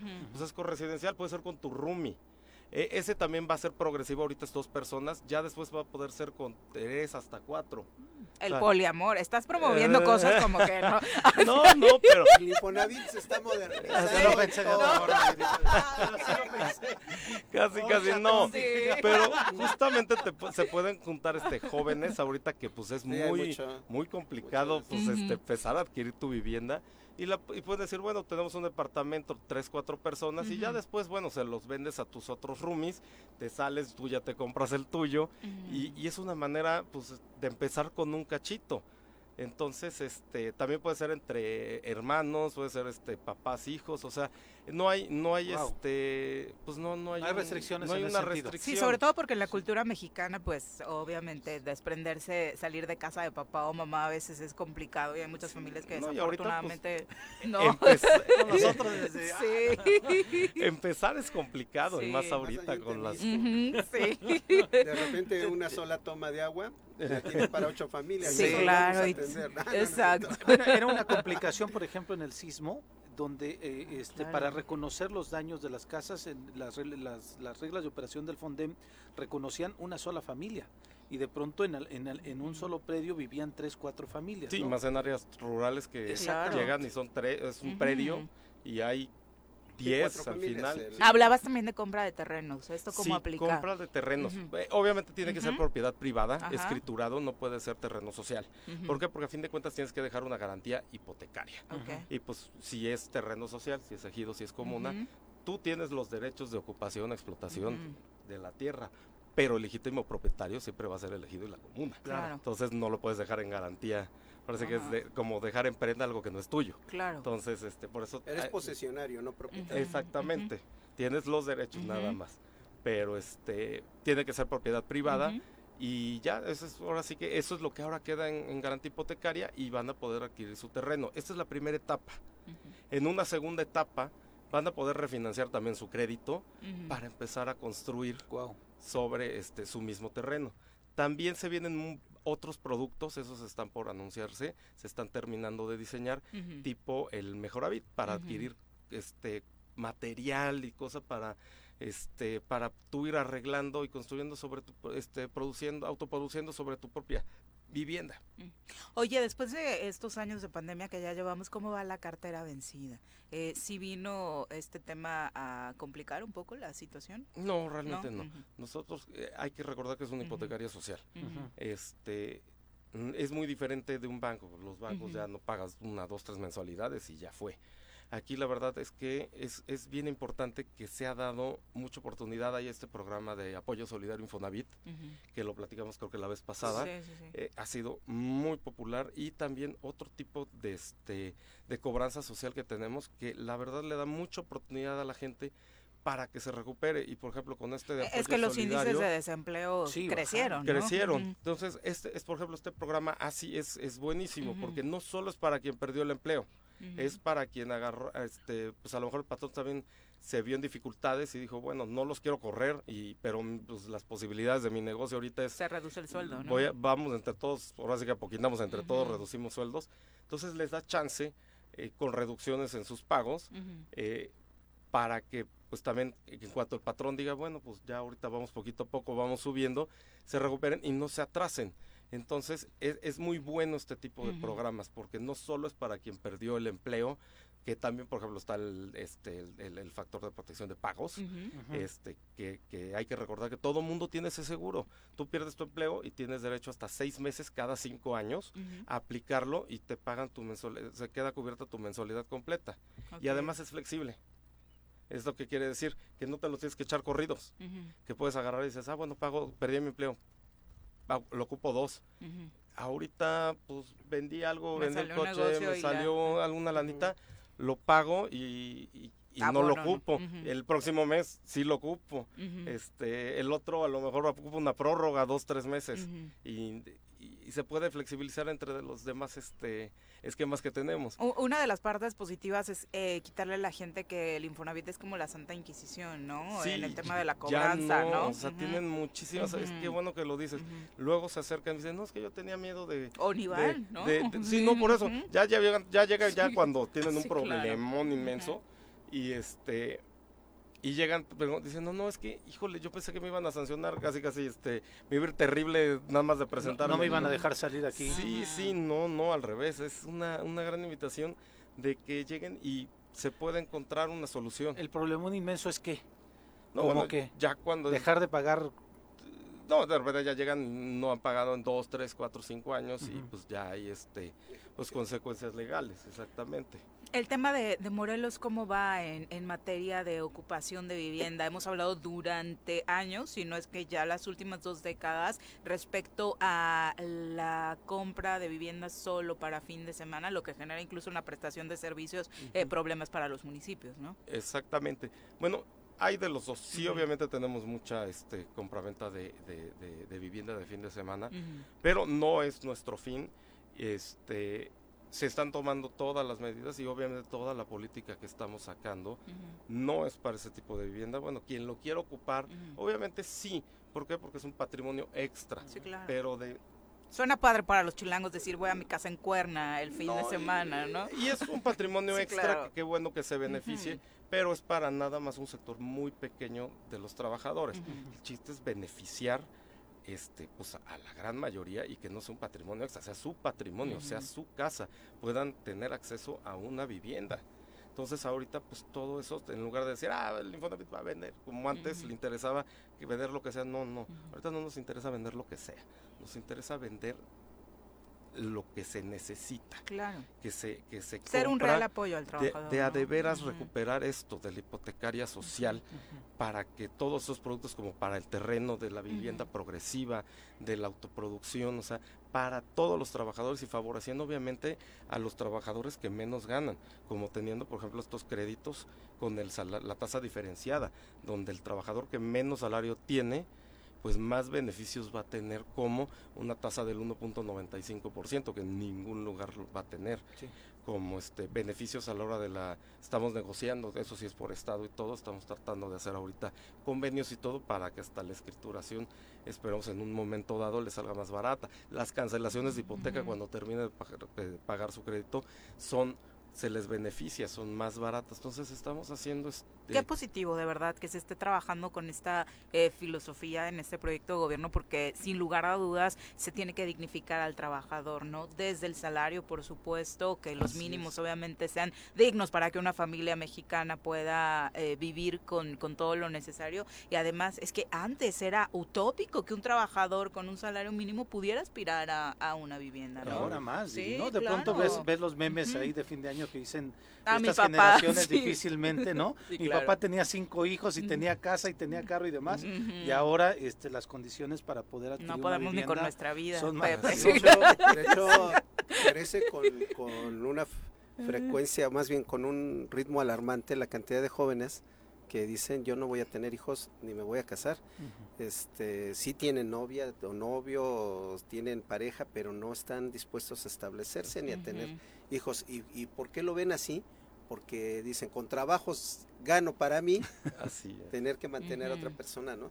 y, poder tener un patrimonio así como una casa, este, lo ven complicado, pero me parece, como bien lo decía Viri, esta, estas posibilidades de, brindarle alternativas a la gente en estas nuevas condiciones también de, de cómo se vive, ¿no? De, de, la situación incluso de las parejas y demás. Viri lo decía eh, en broma en el sentido también del, de la cuestión del poliamor o demás, pero hay condiciones de vida y dinámicas sociales que son distintas a las tradicionales, ¿no? Que no necesariamente implican también un vínculo afectivo, amoroso, sexual, ¿no? Pero que este sí se generan estas sociedades de convivencia eh, eh, desde un esquema de autoayuda de, ayudarse entre, entre, entre pares, ¿no? De, ahí sale este, este esquema del crédito corresidencial, o sea, es, es una nueva, es una manera actual de vivir. O sea, puedes empezar, ya sea hasta tu pareja que no te vas a casar, entonces pues pueden obtener un crédito y juntar su crédito, no como a veces antes de, oye, pues vámonos a casar rápido por el civil para poder sacar el crédito. Así que feo que el Estado te obligara a eso, ¿no? Porque es una realidad. O igual, o sea, entre tus roomies, pues decir, oye, pues ahorita con lo que sacamos, este, pues necesito vivir con dos o tres personas. O en lugar de tirarlo en renta, pues sabes qué, saca tu crédito y tenemos un cachito. Y, es, es, padre este esquema correspondencial porque eres dueño en la medida que tú aportaste. Si alguien puso la mitad, pues es dueño de la mitad. Este, si alguien aportó 25, o sea, en lo que aportaste en el crédito viene perfectamente viene terminado escriturado, sí, sí, viene, viene es escritura común en, en, en una sociedad de, de, corresidencia. Perfecto. Pues muchas gracias por acompañarnos y ¿Dónde está la delegación? este, en Plan de Ayala, este, en la Plaza Arcos Cristal, ahí los esperamos, es la plaza donde está este movilidad. Hay que hacer cita, este, puedes llegar con, o sea, eh, facilidad. No, no, no, este, se puede hacer cita si quieren hacer citas, eh, obviamente este, se les atiende muchísimo más rápido, pero si no, también sin cita, atendemos siempre con o sin cita, lunes a viernes, de ocho y media a dos y media de la tarde. Muchas gracias por acompañarnos. Gracias. Muy buenos días. Son las 8 con 33. Vamos a pausa, Herrera. 8 con 35 de la mañana. Gracias por continuar con nosotros. Ahora vamos a entrevista. Ya nos acompaña a través de la línea telefónica y precisamente para hablar de los tamales que nosotros acá en cabina ya estamos compartiendo. Eh, vamos a regresarlos con un poco de historia sobre este mm, producto gastronómico y quién mejor que nuestro querido Fernando Hidalgo para culturizarnos en estos temas. Querido Fer, ¿cómo te va? Muy buenos días. Ay, qué gusto irte, amigos todos. Qué placer estar en el choro matutino como siempre es un lugar que aprecio muchísimo y que le da mucho a la gente. Oye, y perdón que siempre recurrimos a ti cuando vienen estos temas de la comida. Encantado de que me busquen. Oye, eh, obviamente recurrimos siempre a expertos en este programa porque creo que sí vale la pena hablar particularmente hoy de un producto tradicionalmente mexicano y como decía Carlos Caltenco hace unos momentos, es parte de nuestra vida cotidiana, es nuestra comida rápida, los encuentras en cada esquina. Así es, la, la, fast food mexicana. Exacto. De hecho, fíjate que en una tamalería obtuvo, mexicana muy conocida, obtuvo un premio que se llama eh, fast food, sobre fast food. Y este, ¿Cuál, En primer lugar, eh, no recuerdo si era eh, de, de, Liz. Okay, no, no quiero, no quiero, no quiero. No quieres echar, o, echar gol. Una, una, este, una, empresa bastante conocida en Morelos. pero sí te atienden rápido, pero para prepararlos no es tan rápido. No, por supuesto. No, es una así. Como, era antiguamente, pues era mucho más tardado, ¿no? Fíjate que eh, precisamente eso hace que el tamal originalmente no haya sido un platillo, este, pues del diario como ahora nosotros, ¿no? Porque lo conseguimos muy fácil, sino que era un, un este, un producto eh, eh, gastronómico dedicado pues tanto a la ritualidad como a la festividad. Fíjate que debe tener fácil, debe tener como unos pues unos cinco mil o seis mil años de, antigüedad. Es antiquísimo, antiquísimo. Eh, es, de hecho, es una de las primeras eh, cocciones que se conocen y que, eh, claro, para el tamal que conocemos con masa, ya tuvo que haber agricultura, ¿verdad? Para haber producido maíz. Pero desde anteriormente se, se cocían muchas cosas este, recolectadas, naturales, en, en hojas de, de otras en, en, hojas de otras plantas, no solo de maíz, y se cocían bajo tierra. Pero hay, hay datos muy interesantes. Por ejemplo, en Xochicalco, que floreció hace pues, más, de, más de mil años, los arqueólogos encontraron algo muy interesante. Eh, en tienen un lugar que se llama la Ceramoteca, que es un edificio donde hay varios este, espacios muy amplios donde ellos reconstruyen todo lo que se encuentra de los tepalcates, ¿no? los pedazos de fragmentos de barro y piedra que encuentran en, los vestigios este, de Morelos y este reconstruyeron algo que parecía una olla y resultaron ser varias ollas enormes, una de ellas de tres metros de diámetro. Wow. Tan grande que cuando la quisieron sacar no pudo salir porque la puerta estaba más reducida y a la hora de, de, no, sabían que medía tanto este de, diámetro. Tuvieron que romper esa puerta para poder sacarlo y exhibir esa, esa pieza maravillosa. Pues resulta que esa pieza, esa, una de esas ollas o varias de esas ollas, se utilizaban para ceremonias este, rituales en Xochicalco.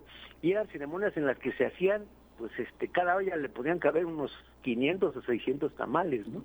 O hasta más. y, se, y se hacían, uno dirá, pues cómo le hacían que están tan profundas, ¿no? Con redes los metían y con redes los sacaban. Claro.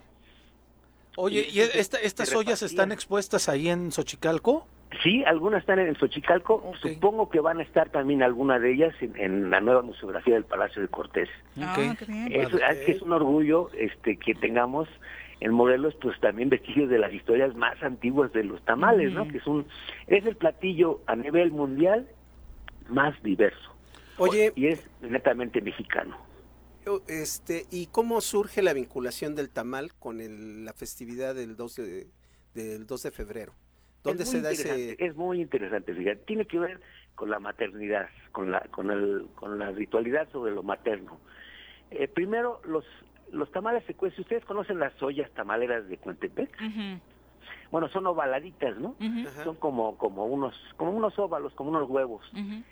y, y se, se van acomodando adentro y de alguna manera ritualmente se consideraba que esto era co- se simulaban digamos los hijos no Mm. entonces por eso eh, entre las señoras del, del de, de Cuentepec se acostumbra que tamal que se pega a la olla no hay que comerlo porque hay riesgo de que en algún embarazo se pueda pegar el niño ¿Qué tal? son, son- mira son nomás. asociaciones rituales muy interesantes Sí, sí, sí. A- Así como en otros platillos dicen que no debe estar cerca una embarazada cuando se está preparando y cosas así, ¿no? Exactamente. Y luego ya, ya en la colonia pues, hicieron más, este, pues más cosas muy chistosas de adiciones que, por ejemplo, a la olla de tamales ponerle masa en las orejas, pues para que no oiga los chismes de las señoras que están haciendo los tamales y luego, se y luego salgan feos los tamales. Ay, que la cocina se presta, se presta, ¿no? parece maravilloso, ¿sí?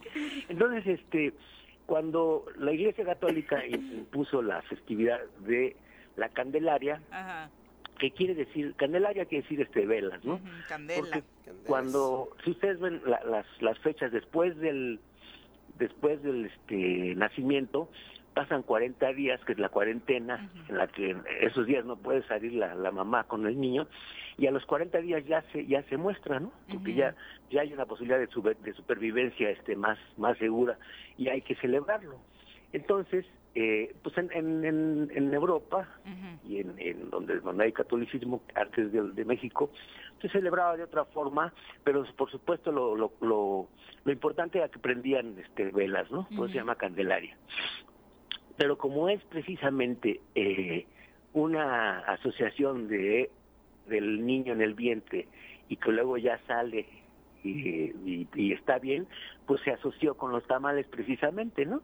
Porque los, los tamales representan los niños que ya están bien y que ya pueden salir al mundo, ¿no? Y Ya, ya amarró, ya cuajó. además envueltos, ¿no? Porque la Envueltos, característica claro. del envuelto tamal- o mal envuelto, o, la- o mal envuelto, porque hay quienes se envuelven mal los tamales, otros que parecen tamales mal envueltos, ya Ah, sí, Tamal mal amarrado.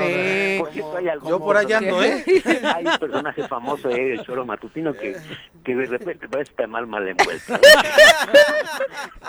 Ese tamal como que no se antoja mucho, la verdad. O- oye, Fer, tamal de chivo. habla- ándale, hablando de, de, de qué hay tamales, eh, obviamente acá no hay conflicto como en las quesadillas, que no, o sea, los- sí, No, no, con- no, no, no. aquí puede ser de cualquier cosa, acabas de decir los de chivo, aquí nos estamos echando unos de rajas con, queso, obviamente los tradicionales rojos, verdes y de, De dulce, pollo. ¿no? Y los más tra- y, y en, y en Morelos además encontramos que sobreviven los más los tamales más antiguos de la historia. Los nejos. tal vez en el, en el país que son los de frijol y los de, y los de manteca los de sal perdón los, los, lejos Ujú. Sí, Que sí, le- sí. A mí me encantan. lejos porque les ponen este les echan ceniza ¿no? Ajá. Por, por eso se llaman lejos y son como cómo te digo como to- pues en lugar de tortilla tú en el mole verde en el mole rojo metes Oh, un tamal y lo vas desbaratando como si fuera tortilla su, su guarnición. Cosa que aprendieron los europeos los españoles y lo llevaron a Europa y allá en el norte de Italia y otros países hacen lo que se llama la polenta. No sé si alguna vez lo hayan escuchado o, probado.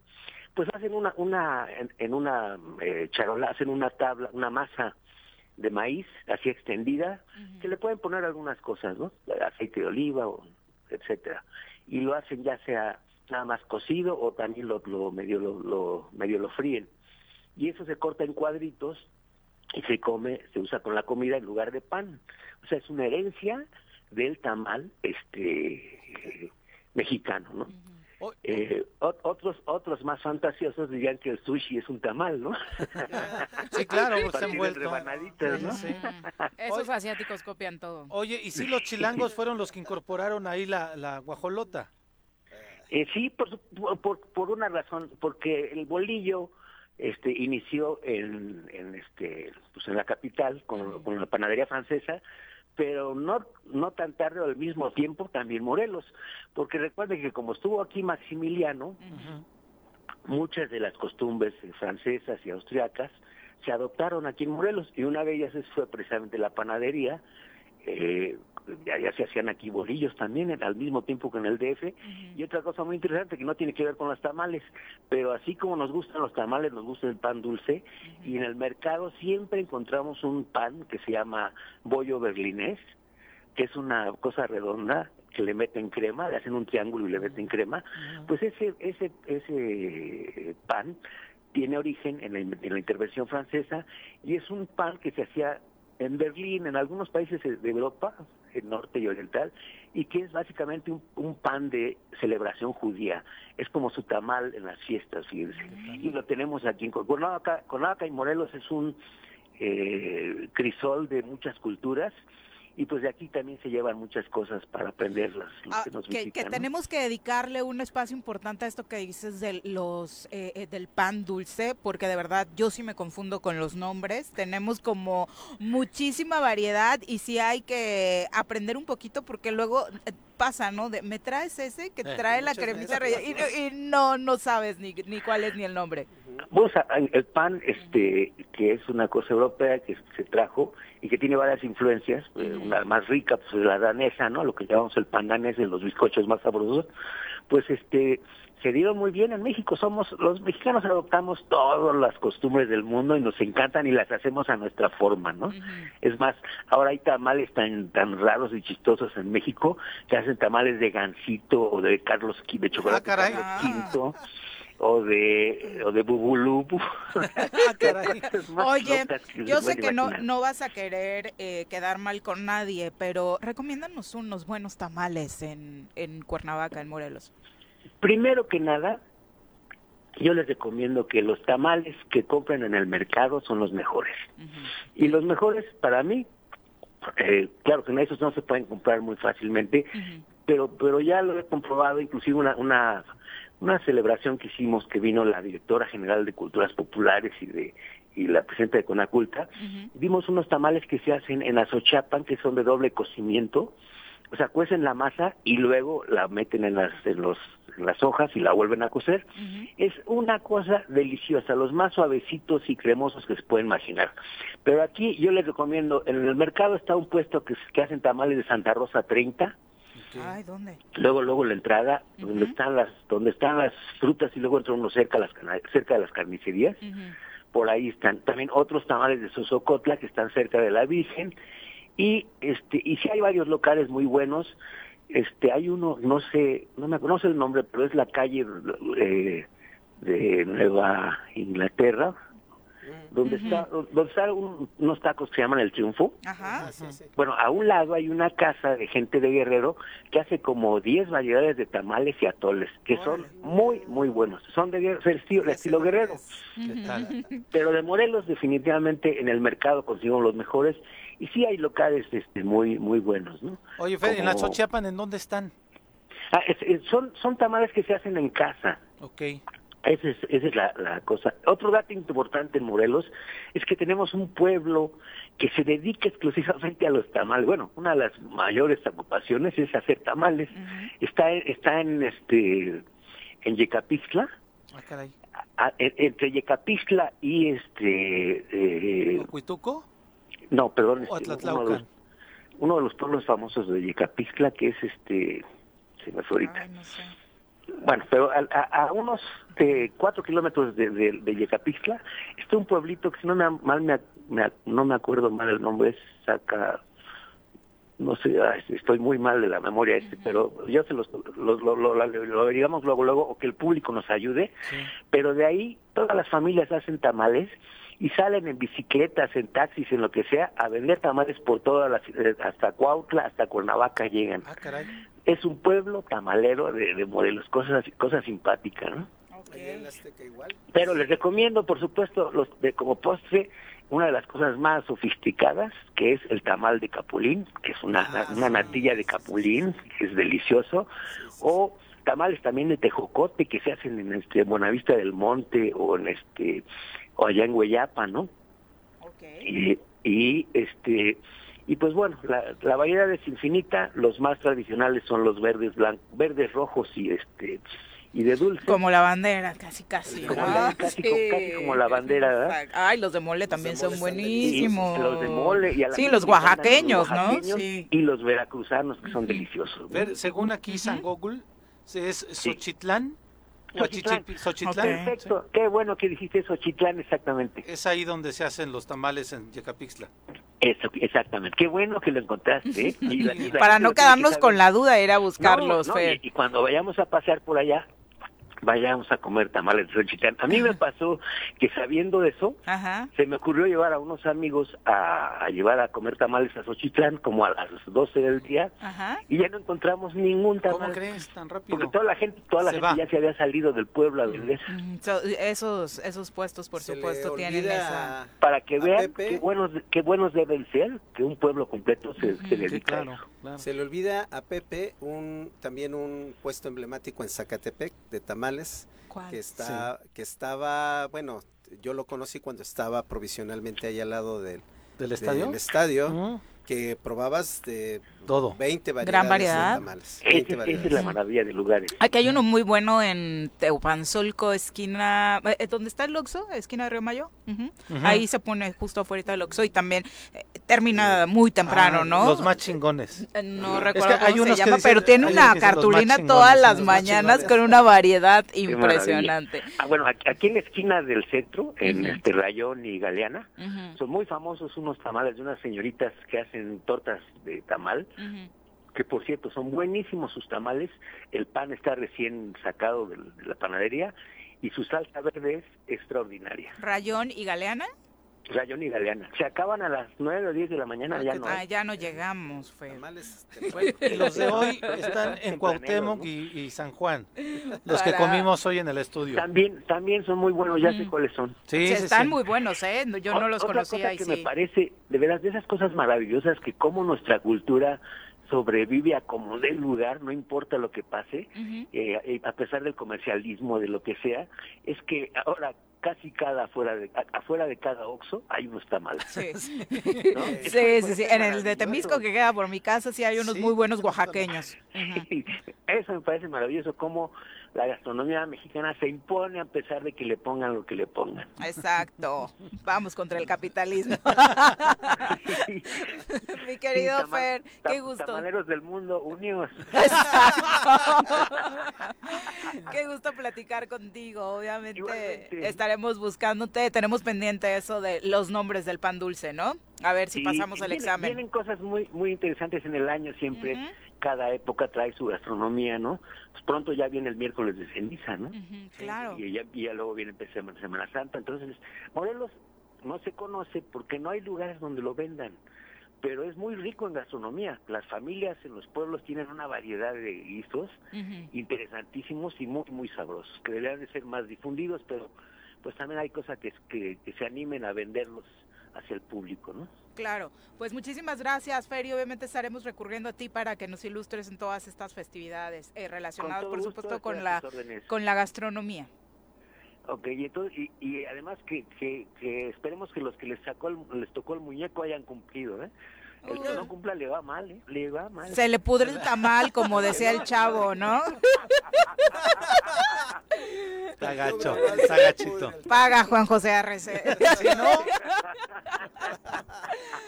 Lleva cuatro años debiendo, imagínate cómo estará su tamal, Fernando. pues, ¿No? Ese sí que está mal, está muy mal. mal envuelto. además, Exacto. dice. Muchas gracias. Muy buenos días. gracias. Qué maravilloso. No, no, no, es que todo lo que envuelve, ¿no? Parte de nuestra cultura. Y sí, este desde épocas antiquísimas, ¿no? Me quedo con esa parte final de los, ta- las tamaleras en el Oxxo. O sea, Ah. cómo, cómo Sí, la resistencia sí. Te da que este producto sobreviva incluso a pesar de esas cadenas. Sí, claro. claro. Sí, sí, sí. Eso es Ahí maravilloso. están. ahí Es están. maravilloso. Sin duda, y el, la calidad gastronómica que tienen mm, eh, la cocina morelense, de verdad. Tengo un amigo de sí. Acapulco que siempre se reía de nosotros. eh, fuimos compañeros de estudio. Bueno, es un amigo que es de Acapulco. Ujú. eh, estudiamos la, la misma carrera. Y él siempre se reía de, de la fascinación de los chilangos por meterlo todo en un bolillo. Entonces, Sin albur. Y cuando yo, cuando yo le empecé a, cuando yo le empecé a decir acerca de los tamales, por ejemplo, de mojarra, Oh, sí, claro. Se quedó así como que era algo totalmente ah, nuevo para él, ¿no? Este, hasta ¿Y lo llevaste a probarlo? lo traje aquí a Morelos, en ese tiempo yo no vivía ¿A aquí dónde lo llevaste? ¿A Cuatetelco? A Cuatetelco, y, y, este, no, se quedó sorprendido, pero la diversidad de los tamales es impresionante. Sin duda, una, una delicia que contemos con tan rica gastronomía en nuestra entidad. Eh, ya prácticamente nos vamos. Eh, ¿Qué ha pasado? Hoy juega la selección nacional mexicana, hablando de fútbol y para cerrar eh, con este tema que tiene preocupado al país, que es si vamos o no a Qatar 2022. ¿Qué les dije? Hoy hay partido contra Panamá y desafortunadamente las cosas andan tan mal que ya de manera oficial se está diciendo que no solamente una derrota, sino incluso un empate harían que el Tata Martino quedara fuera de la dirección técnica del Tri. Hay ya obviamente detrás de todo el club de mercadotecnia que hay con el Piojo Herrera. Dicen que es uno de los principales favoritos. Yo preferiría cualquiera de esos que mencionaste primero antes que al Piojo. Pero bueno, hoy a las 9 de la noche se juega en el Estadio Azteca. ¿Cómo están las cosas en números? El primer lugar en las eliminatorias en CONCACAF es Canadá, la gran sorpresa. Una generación buenísima. Muy buena parte de su equipo está allá en, Europa, y eso por supuesto les da otra calidad. Tienen 22 puntos, ya prácticamente están calificados. Estados, Estados Unidos, pero sin hacer tanto ruido, ¿eh? Y Porque apoyándose en las escuelas. Los gringos han traído esa cantaleta durante años y mira, ya, a la hora buena les, les cuesta. Estados Unidos está en segundo lugar con 18, empatado con México. Pudimos haberlo superado si no es que empatamos con la peor Costa Rica que hay en muchos años. Por eso aún la preocupación en este duelo contra Panamá, que no está lejos, solamente está un punto abajo de nosotros con 17. Ayer eh, en la eliminatoria de CONCACAF jugaron Argentina y Colombia que están viviendo contrastes importantes, ¿no? Argentina va a romper su récord como eh, selección invicta, que es de 31 partidos sin conocer la derrota. Ayer ayer llegó a 28, le falta súper poquito. La verdad es que la Copa América eh, y ganarla les vino a dar un revulsivo muy importante. Y bueno, Colombia tristemente eh, puede quedarse fuera, prácticamente, está, fuera del Mundial. Lleva seis partidos sin anotar gol, ¿no? Entonces hoy la verdad va a estar interesante lo que suceda en el Estadio Azteca, 9 de la noche contra Panamá. ¿Se irá el Tata? Híjole. Híjole, yo creo que le van a dejar cerrar el ciclo. Sí. Pues que yo no veo a México con ni pies ni cabeza. Yo lo comenté, sí. Yo lo comenté, decían, ganaba, pero no se le veía juego, no, se le veía estilo, no se le veía nada. Y dije, pues es aguas porque en una de esas... Sí, caray, ¿qué pasó? Se te pasas, Melissa. Justo estamos cerrando y llega el último comentario. Dice Melissa, por favor, ahorita con este tema me, se me ocurre una idea. Manden a Cuauhtémoc Blanco a representar a la selección. Eso sí está a su nivel. Mira, que corran al Tata. Cuau se va como director técnico y Morelos arranca con otro rumbo, ¿no?